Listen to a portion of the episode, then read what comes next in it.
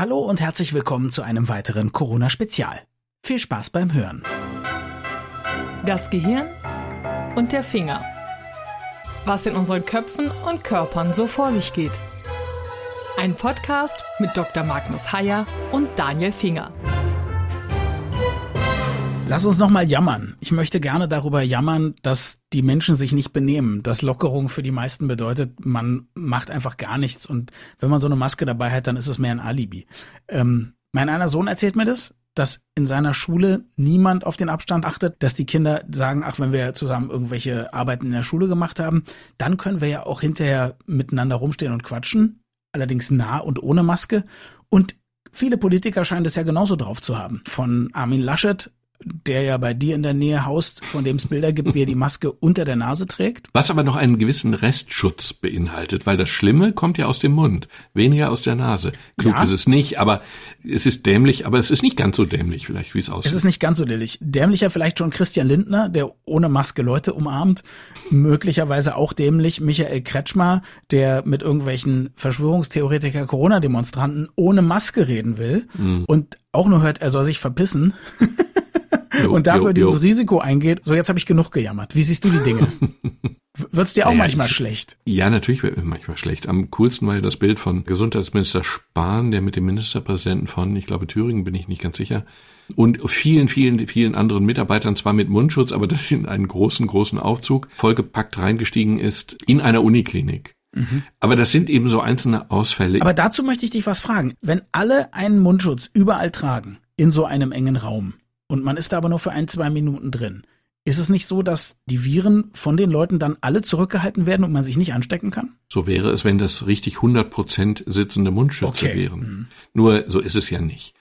So ein Mundschutz bietet einen gewissen Schutz für die anderen, also einen Schutz vor Klar. dem Träger selber, vor mir selber.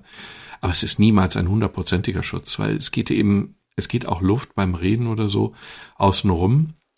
Aber wahrscheinlich wird der aller, allergrößte Teil der Keime abgefangen und damit hat er ausdrücklich seine Berechtigung. Aber als Gesundheitsminister sollte man dann eben auf alles achten.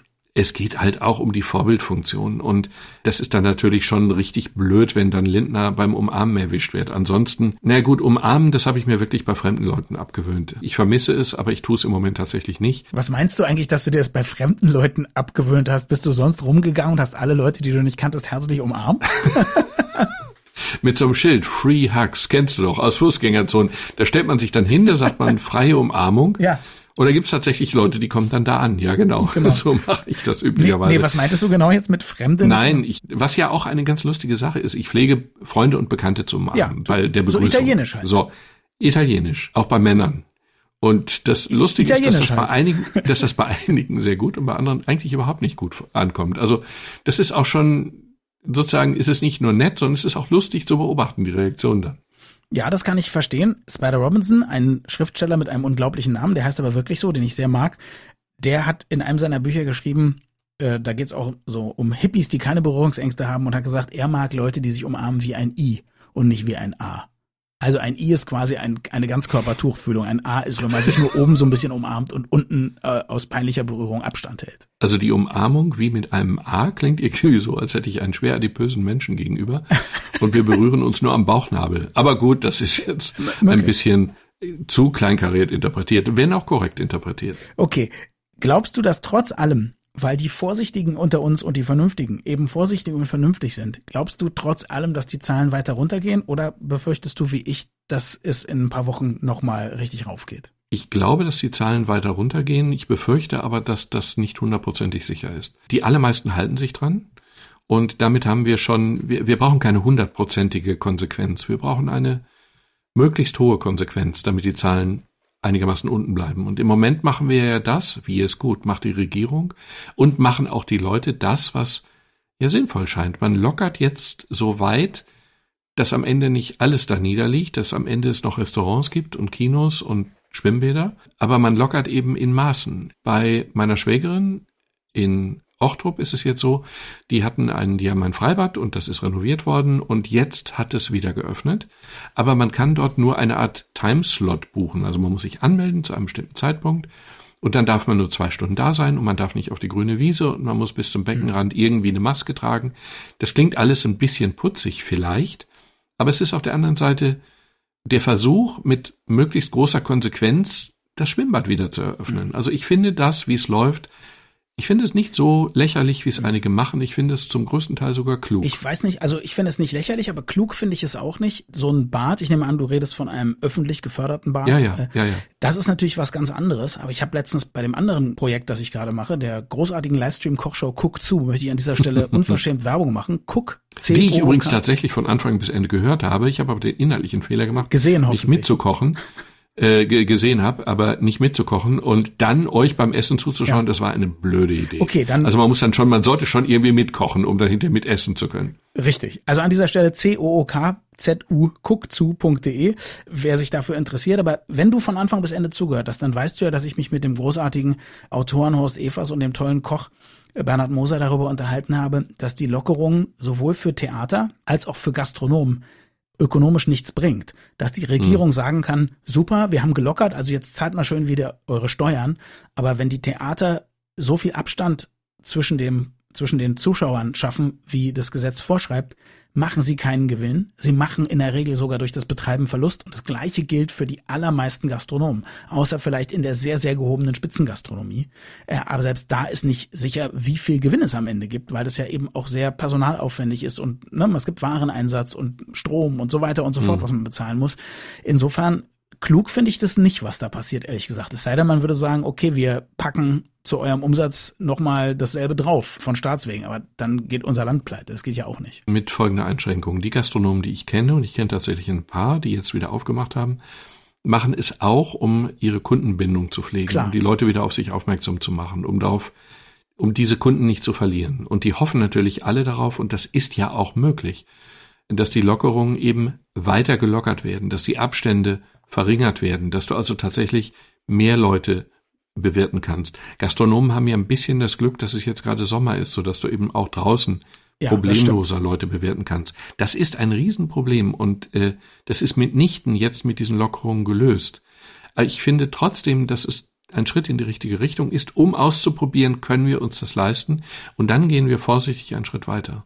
Okay, lass uns noch über was anderes sprechen, was ich total interessant finde. Du hast gesagt, du möchtest mir heute erklären, warum an Corona vor allem die Alten sterben, aber an Schweinegrippe die Mittelalten betroffen waren. Erstens, was genau meinst du mit Mittelalt? Und dann, das habe ich gar nicht mitbekommen. Ich dachte, dass die Alten da genauso die größte Risikogruppe gewesen wären. Das ist erstaunlicherweise nicht so. Der Unterschied besteht eigentlich darin, dass wir jetzt, also jetzt, das ist klar, jetzt sterben tatsächlich vor allem Alte. Das ist keine hundertprozentige Aussage. Es kann auch Kinder betreffen, es kann auch Mittelalte betreffen. Nur Kinder machen diesen Infekt fast immer durch, ohne ihn überhaupt zu bemerken. Mittelalte, also wie wir oder so, bemerken ihn, aber es verläuft eher nicht tragisch. Mittelalter ist bei dir 40 bis 60 oder? Das sind ja immer nur annähernde genau, Größen. Aber, aber die wirklich alten Leute, also die 80, 90-Jährigen, die möglicherweise auch multiple Vorerkrankungen haben, die betrifft es schwer, die kommen sehr, also sehr häufig, aber jedenfalls überzufällig häufig auf die Intensivstation an die Beatmungsmaschine und wenn es ganz schief läuft, dann eben überleben sie es auch nicht. Das ist das, wie wir es jetzt kennen. Mhm. Bei der Schweinegrippe war es interessanterweise anders. Da war es vor allen Dingen so, dass jüngere Erwachsene, 30, 40, 50-Jährige auch in erstaunlicher Zahl betroffen waren. Und man hat sich immer gefragt, warum ist das so? Und da gibt es einen Effekt, den nennt man Kreuzimmunität. Das heißt, wenn ein neues Virus kommt, dieses neue Virus aber mit alten Viren Ähnlichkeiten hat, mhm. dann kann das Immunsystem, was die kennengelernt hat, also das Immunsystem, je älter Leute sind, desto mehr Erinnerungen hat ja das Immunsystem an durchgemachte Infekte. Die überleben diese Erinnerungen in Form von Antikörpern oder in Form von Zellen, spezifischen Antikörpern. Diese Erinnerungen überleben Monate, Jahre oder sogar ein Leben lang. Und wenn die Leute jetzt eben wirklich alt sind, haben sie ja eben sehr viele Infekte durchgemacht und die Erinnerungen an diese Infekte sind im Immunsystem verankert. Und wenn jetzt ein neues Virus kommt, wie bei der Schweinegrippe, dann ist es eben so, dass diese Erinnerungen reaktiviert werden und dann sind die Alten besser geschützt als die, die diese Infektion nie durchgemacht haben. Und insofern war es eben so, dass bei der Schweinegrippe eben die alten Leute weniger betroffen waren. Die hatten länger Zeit, mal sich eine Grippe einzufangen. Deswegen hatten sie ein besseres Immunsystem für die Schweinegrippe? Sozusagen. Okay. Das setzt aber eben voraus, dass die Erkennungsmerkmale der Viren, das sind also Proteine auf ihrer Oberfläche, dass diese Erkennungsmerkmale vom Immunsystem erkannt werden, wiedererkannt werden und das Immunsystem jetzt ganz schnell darauf reagieren kann. Wenn das neue Virus diese Ähnlichkeiten nicht ausreichend hat, dann ist es quasi etwas Neues und dann muss das Immunsystem lernen, dagegen vorzugehen und das dauert einige mhm. Zeit. Diese Zeit ist dann aber eben riskant und verloren. Und das ist ja auch das Prinzip der Impfung. Klar. Die Impfung simuliert ja sozusagen eine Krankheit, versucht dem Immunsystem etwas vorzustellen, auf das das Immunsystem sich jetzt einstellt. Und wenn dann der echte Erreger kommt, der eine, zwei, drei von diesen Eigenschaften hat, die das Immunsystem bei der Impfung kennengelernt hat, dann kann das Klar. Immunsystem sofort hocheffektiv reagieren und der Erreger wird abgetötet, bevor er überhaupt abgetötet bei Viren gibt's nicht, aber der Erreger wird eliminiert, bevor er überhaupt Fuß fassen Klar, kann. ist wie ein Selbstverteidigungskurs, wo man die ganze Zeit nur gegen den Trainer und gegen die anderen Teilnehmer kämpft, aber wenn einem dann einer an die Wäsche will, dann weiß man, was man machen muss. Exakt. Und das ist das, was das Immunsystem dann kann. Und dann kann es schnell reagieren. Und deswegen SARS, der jetzige Coronavirus, der ist einer, der eben diese Ähnlichkeiten nicht hat. Außer ein bisschen mit normalen Erkältungsviren, weswegen es doch diese Idee gibt, weil Kinder so viele Erkältungen immer durchmachen, dass die deshalb weniger äh, anfällig für den aktuellen Coronavirus sind, oder? Wird diskutiert. Mhm. Oder es ist so, dass das kindliche Immunsystem grundsätzlich anders reagiert. Mhm. Aber es sieht im Moment so aus, also es ist ja die Beobachtung, dass eben die Alten sehr stark betroffen sind und das heißt, das Immunsystem scheint auf diesen, auf dieses Virus keine vorgelernte Antwort zu haben und deswegen verläuft es eben so. Es gibt eben Krankheiten, wo vor allen Dingen jüngere Leute betroffen sind und das hängt damit zusammen. Ganz interessante kleine Anekdote am Rande. Die Mutter eines Freundes, guten Freundes von mir, hat er mir erzählt, die ist also extreme Impfgegnerin, und sehr für Homöopathie und gegen Schulmedizin und hat jetzt ihm gesagt, dass sie hofft, dass das alles bald vorbei ist, weil es dann gegen Corona eine Impfung gibt. Also da scheint an dieser Stelle, scheint, da wo man, da wo man merkt, dass man krank werden kann, da scheint sie eine große Ausnahme zu machen. Naja gut, es ist bei den anderen Impfungen ja so, man fühlt sich eben, man ist so stark gegen die Impfung, wie man sich ohne Impfung sicher fühlt. Und beim Masern, ja gut, da fühlt man sich eben sicher und übersieht die Fälle, wo es dann wirklich tragisch mhm. verläuft. Ja klar. Bei Polio fühlt man sich deswegen sicher, weil die Krankheit ja fast ausgerottet ist und sie könnte ausgerottet sein, wenn es eben nicht diese Impfverweigerer gibt. Und das ist eine, eigentlich ist das unerträglich. Aber gut, vielleicht trägt Corona tatsächlich dazu bei, wirklich eine Impfakzeptanz zu erzeugen, die größer ist als alles, was wir bisher kennen. Was ja die Verschwörungstheorie der Impfgegner ist, dass man Corona nur deshalb hochjazzt, damit man endlich alle zwingen kann zu dieser furchtbaren Impfung, an der die böse Pharmaindustrie so viel verdient und die uns ja alle nur krank macht. Ja gut, aber diese Thesen sind ja, ich weiß nicht, ob man... Sag's doch wissenschaftlich, sag bescheuert. Genau, ich wollte sagen, einfach nur bekloppt. Das ist dann das, was im medizinischen Lehrbuch steht ja. als Diagnose. Die Frage ist halt immer, soll man darüber reden und sie dadurch adeln, dass man darüber redet? Oder soll man sie ignorieren? Aber ignorieren macht, glaube ich, wirklich keinen Sinn, weil die sind in der Welt und sie sind auch mhm. sehr nachdrücklich in der Welt. Und ich habe heute Nachmittag Xavier Naidu zugehört, wie er gegen die Masken polemisiert hat und eine Maske bedeutungsschwer vom Mund genommen und in den Raum geworfen hat. Diese Aussage wird ja auch nicht klüger, weil man den Namen kennt sie ist dumm. Sie ist einfach dumm. Und insofern, was soll man dazu sagen? Ein Mann mit großer Nähe zu den Reichsbürgern, wen wundert's? Lass uns, wenn wir bei den Masken sind, was über was Schöneres sprechen. Du wolltest mir erklären, warum man ein Lächeln trotz Maske sehen und hören kann. ja, genau. Ähm, es ist ja total irritierend, Leute mit der Maske zu sehen und selber eine Maske zu tragen. Ich komme mir dabei immer noch wie ein Idiot vor, aber das lässt langsam nach. Und das Hauptargument ist ja eigentlich, gegen die Maske ist ja eigentlich, dass das irgendwie eine gewisse Kälte erzeugt, dass ich die Gefühle von meinem Gegenüber nicht mehr erkennen kann. Im Grunde, ich kann ein Lächeln, ich kann die Verkäuferin im Laden nicht mehr anlächeln. Mhm. Und das Schöne ist die Tatsache, stimmt einfach nicht.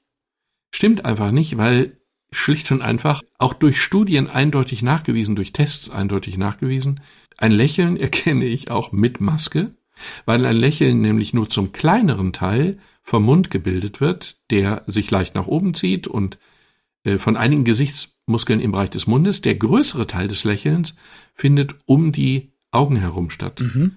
Also wir haben einen Augenringmuskel und dieser Augenringmuskel zeigt im Grunde auch das echte Lächeln um die Augen herum. Er bildet dann gewisse Falten und diese Falten kann man in Tests als echtes Lächeln erkennen. Es gibt Tests im Internet, kann man ausprobieren. Reading the Mind in the Eye Test. Und das kann man machen und man kann erstaunlicherweise, obwohl man die Nase und den Mund nicht sieht, in fast allen Fällen eindeutig sagen, wie mein Gegenüber gerade drauf ist. Ich möchte gerne das machen, was wir Radioleute gerne machen. Ich möchte gerne etwas teasen. Wir werden ja sehr bald eine ganze Sendung über unseren Lieblingspolitiker, also als Untersuchungsgegenstand Donald Trump machen. Und ich werde dich dazu auffordern, von ferne zu diagnostizieren, was Ärzte ja normalerweise hassen, total ablehnen. Und was sogar möglicherweise nicht ganz korrekt erlaubt ist, wobei die amerikanische Psychologenvereinigung bei Trump sagt, es ist nicht nur erlaubt, sondern notwendig. Okay, wie gesagt, wir wollen jetzt nicht alles, auch nicht über seinen kompletten Medikamentenmissbrauch, ähm, für den es sehr starke Indizien gibt, jetzt schon unser Pulver verschießen. Das wird nämlich, eine, glaube ich, eine sehr schöne und wahrscheinlich auch etwas längere Folge.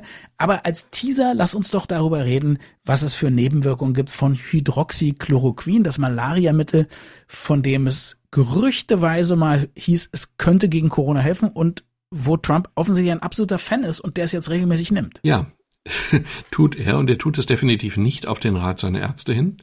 Wahrscheinlich hat er den Ärzten klar gemacht, dass ihm das sowieso egal ist, wenn, er, wenn sie dagegen sind. Er hat doch ein Riesengehirn, er ist doch super schlau, er könnte doch jederzeit Arzt werden, hat er doch auch gesagt. Er weiß es einfach besser. Ja, ja, das hat er gesagt. Es gibt jetzt eindeutig, trotz dieser Empfehlung, es gibt eindeutige Daten, es gibt Metastudien, die knapp 100.000 Patientenfälle ausgewertet haben, Covid-19 Patientenfälle ausgewertet haben, und zwar Fälle, wo eben die Patienten Hydroxychloroquin oder Chloroquin bekommen haben oder eben nicht. Die haben den Schönheitsfehler, dass es keine sogenannte prospektiven Studien waren. Das heißt, prospektiv heißt, ich nehme erst eine Gruppe von Patienten, dann ordne ich sie per Los zwei Gruppen zu und dann bekommen die entweder eine Behandlung oder nicht und dann gucken wir, was dabei rauskommt. In diesem Fall war es so, dass man eben fertige Fälle angeguckt hat, die aber in dem einen Fall eben mit den Malaria-Medikamenten behandelt und nicht behandelt wurden. Und man hat schlicht und einfach festgestellt, dass die Wahrscheinlichkeit zum Beispiel von schweren Herzrhythmusstörungen um 137 Prozent höher waren, also erheblich höher waren. Mhm. Und man hat vor allen Dingen festgestellt, dass die Todesrate bei den schweren, nein, einfach die Todesrate der Covid-19-Patienten, dass die Todesrate um 36 Prozent höher war. Das ist natürlich eine harte Währung und das ist ein, das ist eine erhebliche Zahl. 36 Prozent ist nicht mehr statistisches Grundrauschen. Das heißt, die Einnahme von Hydroxychloroquin oder Chloroquin bei einer Covid-Erkrankung ist schlicht lebensgefährlich mhm. und die Einnahme vorbeugen, das ist ja das, was Trump macht. Der hat ja keine Infektion und nimmt deswegen das Medikament zusätzlich, sondern er nimmt es, um die Infektion nicht zu kriegen, ist einfach völlig aus der Luft gegriffen, weil es das eben nicht verhindert. Aber ich nehme an, bei dem, was er alles schmeißt, schadet es auch nicht. Bei dem, was er möglicherweise alles schmeißt, schadet es noch viel mehr, weil sich okay. Nebenwirkungen von Medikamenten ja nicht nur addieren, sondern möglicherweise auch gegenseitig verstärken, also irgendwie multiplizieren. Und bei Chloroquin ist es so, dass eine der Nebenwirkungen, also Herz-Kreislauf ist eben eine häufige, aber eine Nebenwirkung ist auch im psychiatrischen Bereich, dass zum Beispiel Verwirrtheitszustände entstehen können oder verstärkt werden können. Und jetzt muss man ja kein Zyniker sein, um sich sozusagen, naja, also wenn Donald Trump unter dem Risiko steht, dass Verwirrtheitszustände entstehen oder sich verstärken, das möchte man bei ihm ja nicht. Verstärkung, mhm. Also Verwirrtheit beim amerikanischen Präsidenten ist per se ein Problem und bei diesem Präsidenten wird's, naja, verstärken eben. Eine Kleinigkeit würde ich noch hinzufügen, wenn ich darf. Selbstverständlich ist dein Podcast genauso wie mein Podcast. Unser Podcast. Ja gut, dann darf ich ja. Bei den Masken gibt es, also zunächst einmal gibt es einen noch einen Unterschied. Ich sehe nicht nur an, an den Augen, ob jemand gerade lächelt oder wütend oder irritiert oder sowas ist, sondern ich sehe es ja auch an der Haltung, ich sehe es an der Bewegung. Ich höre es aber auch an der Stimme. Ich weiß nicht, ob du den Effekt kennst. Eine Stimme kann lächeln. Klar. Das heißt, wenn ich die Mundform verändere, dann moduliert sich auch die Stimme. Sie wird einfach heller. Ich kann also am Telefon, ich kann ja im Grunde hören, ob jemand lächelt. Und das kann ich natürlich mit der Maske auch. Manchmal ist das total unangemessen. Es gibt so, so, so Sprüche bei der Telekom, der angerufene Teilnehmer antwortet nicht oder so ähnlich. Ja. Und da sagt die Stimme so freudig erregt, dass ich mich immer wieder verkohlt fühle. Was will die von mir? Wieso sagt die? Also ich kann mit einem Lächeln sagen, das war ein wunderbarer Abend. Aber ich kann nicht mit einem Lächeln sagen, die Zylinderkopfdichtung ist kaputt. Dann fühle ich mich verarscht. Die Zylinderkopfdichtung ist kaputt. genau. Man kann es hören. Man kann hören, wie der Mund gerade so ist. So wie manche Moderatoren im Privatradio, wenn sie Nachrichten vorlesen. Ein großer Unfall. Und jetzt hoffen wir, kommst du gut durch den Tag. Du bist einfach die Stimme von uns beiden. Ich bin, ich bin der Mediziner, aber die Stimme bist eindeutig du. Sieben Millionen Und Tote beim Erdbeben.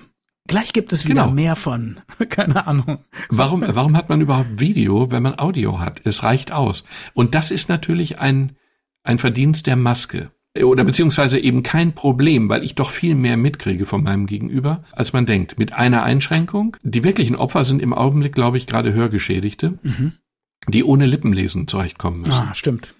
Ja, und das ist natürlich wirklich ein Problem, die verstehen ihre Umgebung nicht mehr. Und es gibt jetzt mittlerweile Masken, die im Mundbereich durchsichtig sind, aber das nützt diesen Menschen natürlich nur in ihrem engsten Umfeld, bei den Leuten, die diese Masken dann eben ihnen gegenüber tragen. Aber es wird sich natürlich schwerlich durchsetzen lassen, dass alle Masken im Mundbereich durchsichtig sind.